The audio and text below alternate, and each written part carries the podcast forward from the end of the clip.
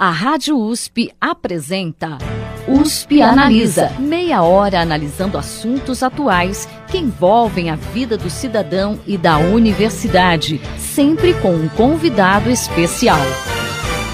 USP Analisa.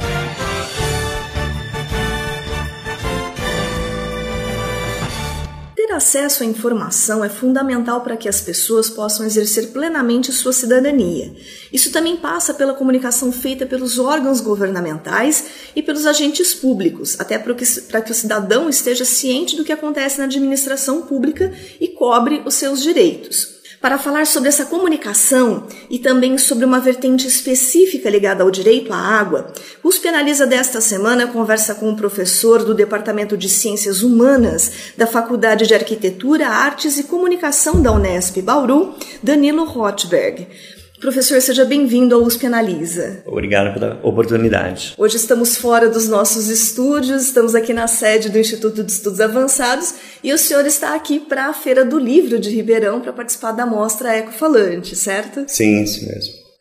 Professor, quando a gente fala em comunicação pública, para quem não é dessa área, é, normalmente existe uma, uma confusão com propaganda política. Como que a gente pode realmente definir a comunicação pública?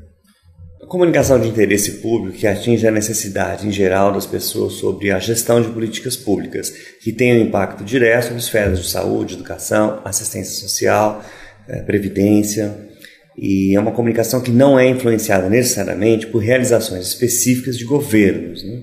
É preciso separar a comunicação pública como um interesse geral mais é, amplo que atende às necessidades de informação das pessoas em geral, independentemente de realizações deste ou daquele governo. E para que a comunicação pública seja realizada, então, com, com correção, né, da maneira adequada, é preciso que seja livre dos interesses específicos de governantes, em particular, que possam exercer pressão sobre os comunicadores, jornalistas né, e outras especialidades que vão atender essa área. E que relação a gente pode traçar entre comunicação pública, cidadania e democracia? Se é que existe uma relação. Sim, existem várias relações a democracia é um regime em que a cidadania precisa ser preservada. Cidadania pode ser uma palavra bem interessante, muito bonita, é quase que um coringa para se referir a uma diversidade de pontos de vista hoje.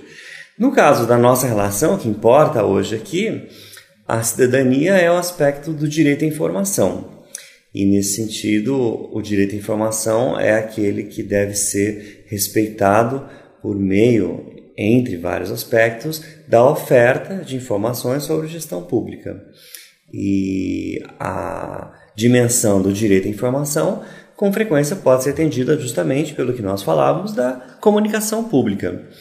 E a relação entre democracia, cidadania e comunicação pública precisa ser cada vez mais fortalecida, porque do contrário, o que nós temos é uma democracia em que o próprio valor da participação social nem sempre é respeitado. E o direito à informação justamente é essa forma de comunicar às pessoas em geral que a democracia é um valor a ser respeitado e a percepção de que nós estamos num regime democrático vem da disseminação de informações que colocam as políticas públicas como algo é, sob controle dos cidadãos. Então, essa é uma distinção importante. Em um sistema político não democrático, as políticas públicas são gerenciadas por governantes de maneira distante, sendo que as pessoas em geral não têm, com frequência, em um regime não democrático, ideia de como as políticas estão sendo geridas e, principalmente, também não têm maneira pela qual influenciar a gestão das políticas, num sistema não democrático. Vejo até que, então, de uma certa forma, fica até em dúvida, às vezes, a questão de como é que nós percebemos se estamos ou não realmente num regime democrático. Né? Então, você teria condições de perceber que está num regime democrático quando as políticas públicas de saúde, educação, assistência social e previdência parecem estar sob seu controle. Essa é, é a nossa questão. Nós temos a percepção de que as políticas públicas de saúde, educação e outras áreas estão sob nosso controle. Com frequência, a resposta para essa questão seria nem sempre, né? Com uma certa dose de pessimismo, a resposta seria não, é claro, porque falta transparência. E o que a comunicação precisa fazer, a comunicação pública precisa fazer, é preocupar-se com as formas de transparência, para que as políticas públicas então voltem a aparecer como uma esfera sob o nosso controle. E um dos grandes exemplos que a gente tem de comunicação pública no mundo é a BBC, né, que é uma empresa pública de radiodifusão do Reino Unido. Aqui no Brasil, nesse sentido, a gente tem algum exemplo de comunicação pública? Acho que talvez a gente pode, não sei se é o mesmo exemplo, a gente pode citar a EBC, né, que é a empresa a, a Brasil de comunicação, não sei se é o mesmo exemplo. Sim, é um exemplo similar e a empresa Brasil de Comunicação foi criada, de fato, com um projeto de tornar-se uma TV pública que ofereceria uma das formas essenciais justamente de promover a comunicação pública para a ligação entre comunicação pública, cidadania e democracia. Também há vários projetos de TVs públicas estaduais que foram mais ou menos bem sucedidas em também promover essa ligação entre comunicação pública, cidadania e democracia. A questão atual é que, de uma certa forma, as TVs públicas e também a empresa Brasil de Comunicação têm sido ameaçadas por vários fatores, em particular a escassez de recursos, nos casos das TVs públicas estaduais, porque elas permanecem com frequência dependentes de orçamentos estaduais e as prioridades são nem sempre aquelas que favorecem a saúde das empresas públicas, incluindo as televisões públicas. E a empresa Brasil de Comunicação tem sido particularmente ameaçada desde o projeto de poder que está no Brasil em 2016, que nem sempre tem compreendido bem a função de comunicação pública. Né? E o mais recente desenvolvimento dessa história é a fusão das programações da NBR e da TV Brasil no âmbito da empresa Brasil de Comunicação, que justamente tira um pouco o caráter de comunicação pública da TV Brasil.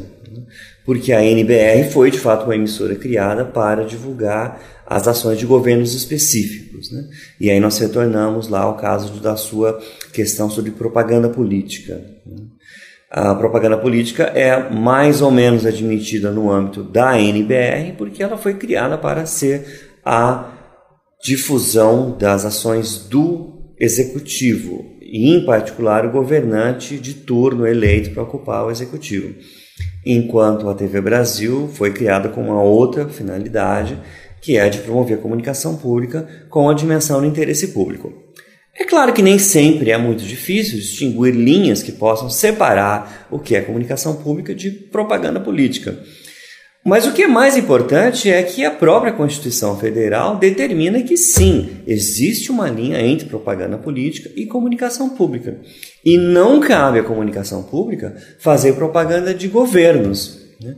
A utilização de símbolos, imagens e informações específicas de governos na comunicação pública é inconstitucional.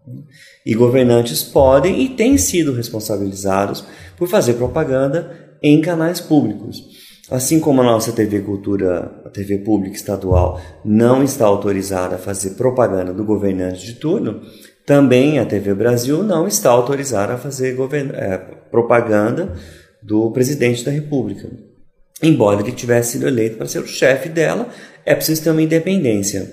E voltando à sua questão, novamente, a BBC é o exemplo do Reino Unido em que uma complicada engenharia de gestão tornou possível a separação entre propaganda política e comunicação pública.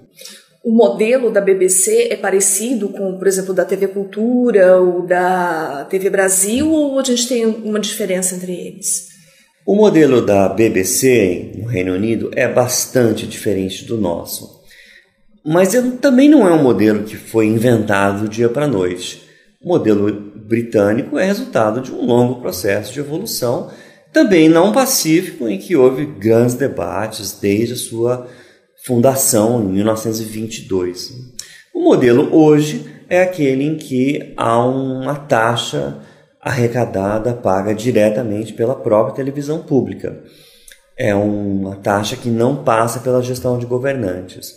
Isso faz com que o público tenha certa consciência maior da responsabilidade da TV pública perante ele próprio, cidadão que paga essa taxa. Né? Então, é uma estrutura complexa que permite a, a tal independência entre governante e gestão independente da TV pública. Em termos de programação, não muda muita coisa. Muda bastante porque justamente foram criados conselhos editoriais na BBC com toda a especialidade trazida por estudiosos que resultaram em linhas editoriais, em guias de conduta, que permanece bem ativa, orientando essa divisão entre propaganda política e independência do radiodifusor.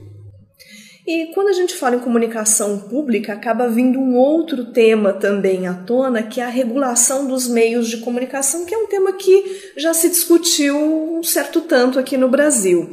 É, existe uma certa polêmica porque ah, muitas pessoas acreditam que regular a mídia seria exercer algum tipo de censura.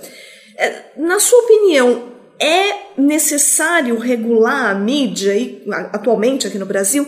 Quais os limites entre regulação e censura? Esse é justamente um dos pontos mais interessantes da democracia brasileira hoje, porque é um tema que vem sendo colocado de escanteio, né, pouco debatido, a regulação dos meios de comunicação, porque um país com histórico de ditadura, a regulação parece censura. Mas o que ocorre é exatamente o contrário. E o que ocorre o contrário não é a opinião de um punhado de pessoas, e sim a opinião da própria Organização das Nações Unidas, por meio da Unesco, né, que é o braço da ONU para a Educação e Cultura, que tem vários documentos importantes recomendando a regulação nos meios de comunicação, justamente para manter um ambiente democrático de pluralidade de ideias né, e liberdade de expressão. Porque o que se tem é, na ausência de um regime regulatório, o predomínio de interesses econômicos. E os interesses econômicos, eles próprios, também acabam funcionando como uma espécie de censura. Porque a liberdade de imprensa não pode ser exercida apenas como liberdade de empresa. Porque se a regulação não existe, as empresas estão livres para fazerem o que elas sempre quiserem. E que quando elas fazem, elas acabam impondo uma espécie de ótica específica de interesses de negócios, o que é normal, mas é justamente um objeto de regulação nas democracias da Europa Ocidental e em certa parte, de certa forma, nos Estados Unidos também. Então, a regulação de mídia tem exatamente o objetivo de preservar a liberdade de expressão, ao buscar a possibilidade de que diversas vozes estejam presentes nas mídias não existe essa possibilidade de uh, autorregulação. A autorregulação também é um componente importante da democracia. E, de fato, em vários países a autorregulação tem um papel importante. O Brasil também possui instrumentos de autorregulação no campo da comunicação, principalmente na publicidade comercial. E também a regulação de mídia impressa tem algum papel no Brasil. Mas o que ocorre em muitos países é que, mesmo a autorregulação, também não vai ser exercida num vazio regulatório, porque, mesmo aqueles meios de comunicação que sejam pressionados pelas suas audiências, pelos seus leitores, a se autorregularem, precisarão de padrões de conduta. E esses padrões de conduta não vêm do vazio. E nesse ponto, o Reino Unido também é um valor de referência porque foi pioneiro ao combinar valores e condutas né, estabelecidos de maneira regulatória pelo Estado, pelo poder público, com regras de autorregulação. Então, quando um veículo se deseja autorregular, ele encontra no poder público regras para que ele possa fazer isso.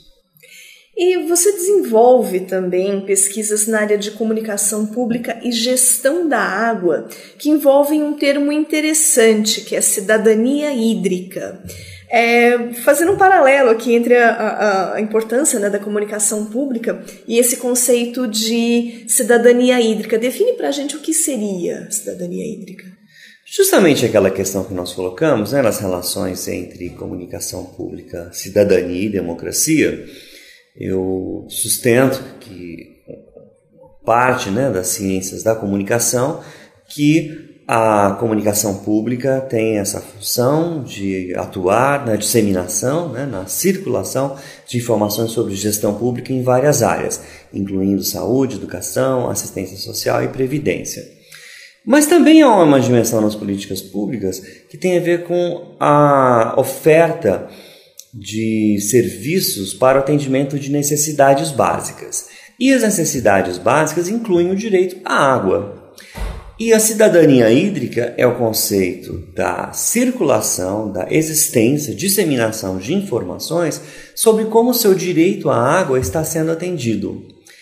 É algo que se relaciona com o que nós chamamos de governança das águas, que é a gestão das águas de maneira transparente e sujeita ao controle da sociedade. E a cidadania hídrica é exatamente a circulação de informações que torna impossível aos cidadãos saber como seu direito à água está sendo atendido pela disseminação, a oferta de informações sobre a produção de água, sobre a eficiência dos serviços de saneamento, como ocorre a coleta, o tratamento de esgoto da sua casa, como simplesmente pode ser mantido o atendimento do direito à água no futuro, num cenário em que há efeitos de mudanças climáticas, eventos extremos no clima e nós sabemos que não é simples garantir o direito à água. E a cidadania hídrica é o que pode nos permitir a existência de informação para nosso direito à água ser atendido. E como que está isso no Brasil hoje? A gente pode dizer que o brasileiro ele, ele exerce a sua cidadania hídrica?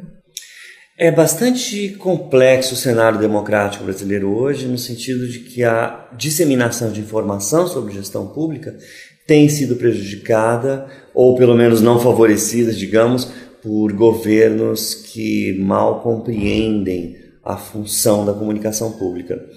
De maneira que a percepção que o brasileiro tem sobre a eficiência da gestão pública tem sido prejudicada pela escassez de informação sobre gestão de políticas públicas. E a cidadania hídrica acaba sendo mais uma dimensão prejudicada pela escassez de informação. Muitas vezes nós não sabemos como é gerida a escola, o posto de saúde, a gestão urbana, a gestão de território as políticas de transporte urbano e, inclusive, o atendimento do direito à água. E tem se considerado justamente que a escassez de informação proveniente dos meios de comunicação pública enfraquece a democracia porque não favorece aquilo que nós falamos, que é a percepção de que nós vivemos num regime democrático. Né? Que se as políticas públicas não parecem estar sob nosso controle, nós não reconhecemos que estamos numa democracia.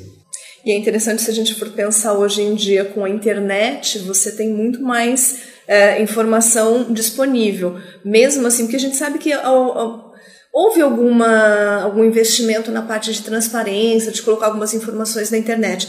Mesmo assim, ainda não, não atinge o necessário. A Lei de Acesso à Informação de 2011 determinou uma série de obrigações aos governos para que tenham transparência na internet. De fato, ainda há um longo caminho a percorrer, mas talvez nem sempre esse seja o maior obstáculo, porque muitas vezes é possível encontrar informações de qualidade nos portais de governo, né? os portais das prefeituras, os governos estaduais, o governo federal.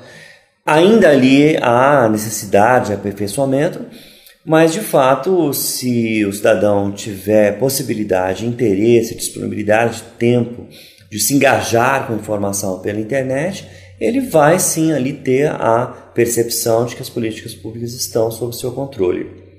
Mas talvez falte justamente essa percepção também de que, de uma certa forma, há informação disponível, mas as pessoas talvez procurem se orientar por outros valores, com frequência aqueles da propaganda política, que não necessariamente passa pela provisão de informação sobre gestão pública. De maneira que tem sido observado pelas ciências da comunicação uma espécie de fosso entre a propaganda política, principalmente nos períodos eleitorais, e a informação sobre gestão pública. De maneira que a escassez da informação pública e também essa fragilidade da percepção de que estamos numa democracia, esses dois fatores têm favorecido justamente a disseminação de uma propaganda política muito empobrecida que não fornece necessariamente essa percepção de que estamos numa democracia e as políticas estão sob nosso controle. É, a cidadania hídrica passa também pela educação? A educação tem sido considerada como uma grande possibilidade de transformação, mas não é tão simples assim também, porque com frequência os próprios alunos não têm condições de serem educados, é, porque precisam ter atendidas outras prioridades na sua própria vida. E não só as condições das escolas não favorecem, como às vezes as condições dos próprios alunos também não. É, não que a escola ou os alunos possam ser diretamente responsabilizados pelo sucesso ou insucesso da educação, mas é preciso ter uma preocupação um pouco mais complexa dos desafios que a educação enfrenta e não simplesmente atribuir à educação a possibilidade total de transformação na sociedade, porque a sociedade é maior que o sistema educacional e os desafios afetam tanto o sistema educacional quanto a sociedade como um todo.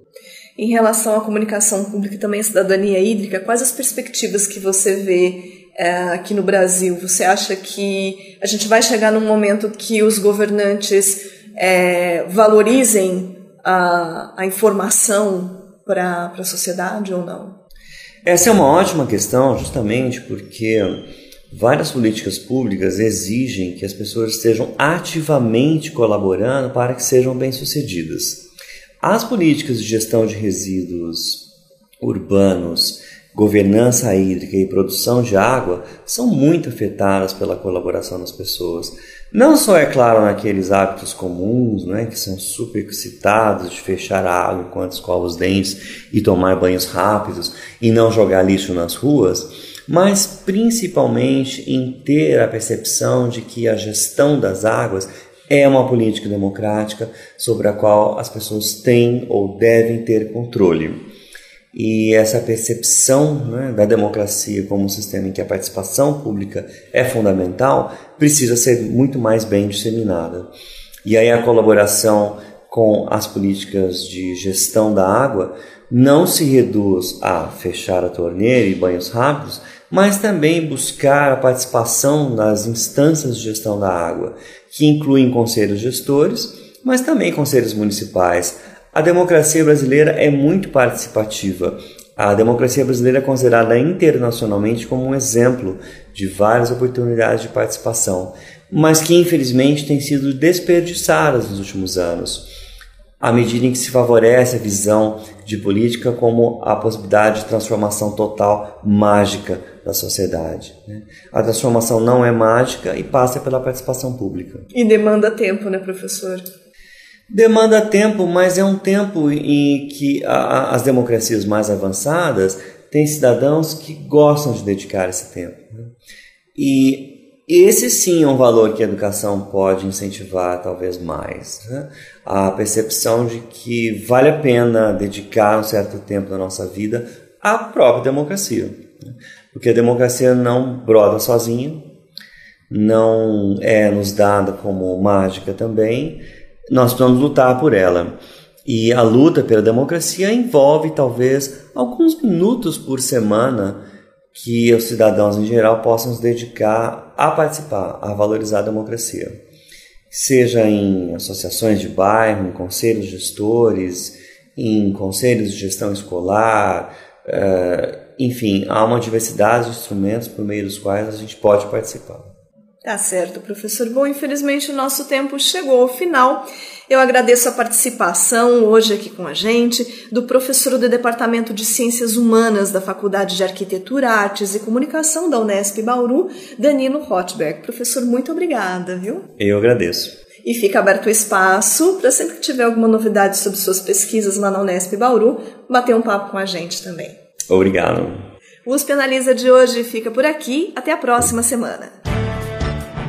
Você ouviu USP Analisa, um programa da Rádio USP Ribeirão em parceria com o IEA, Instituto de Estudos Avançados Polo Ribeirão Preto. Produção do Serviço de Comunicação Social da USP e do IEA. Coordenação Rosimeire Talamone. Apresentação Thaís Cardoso.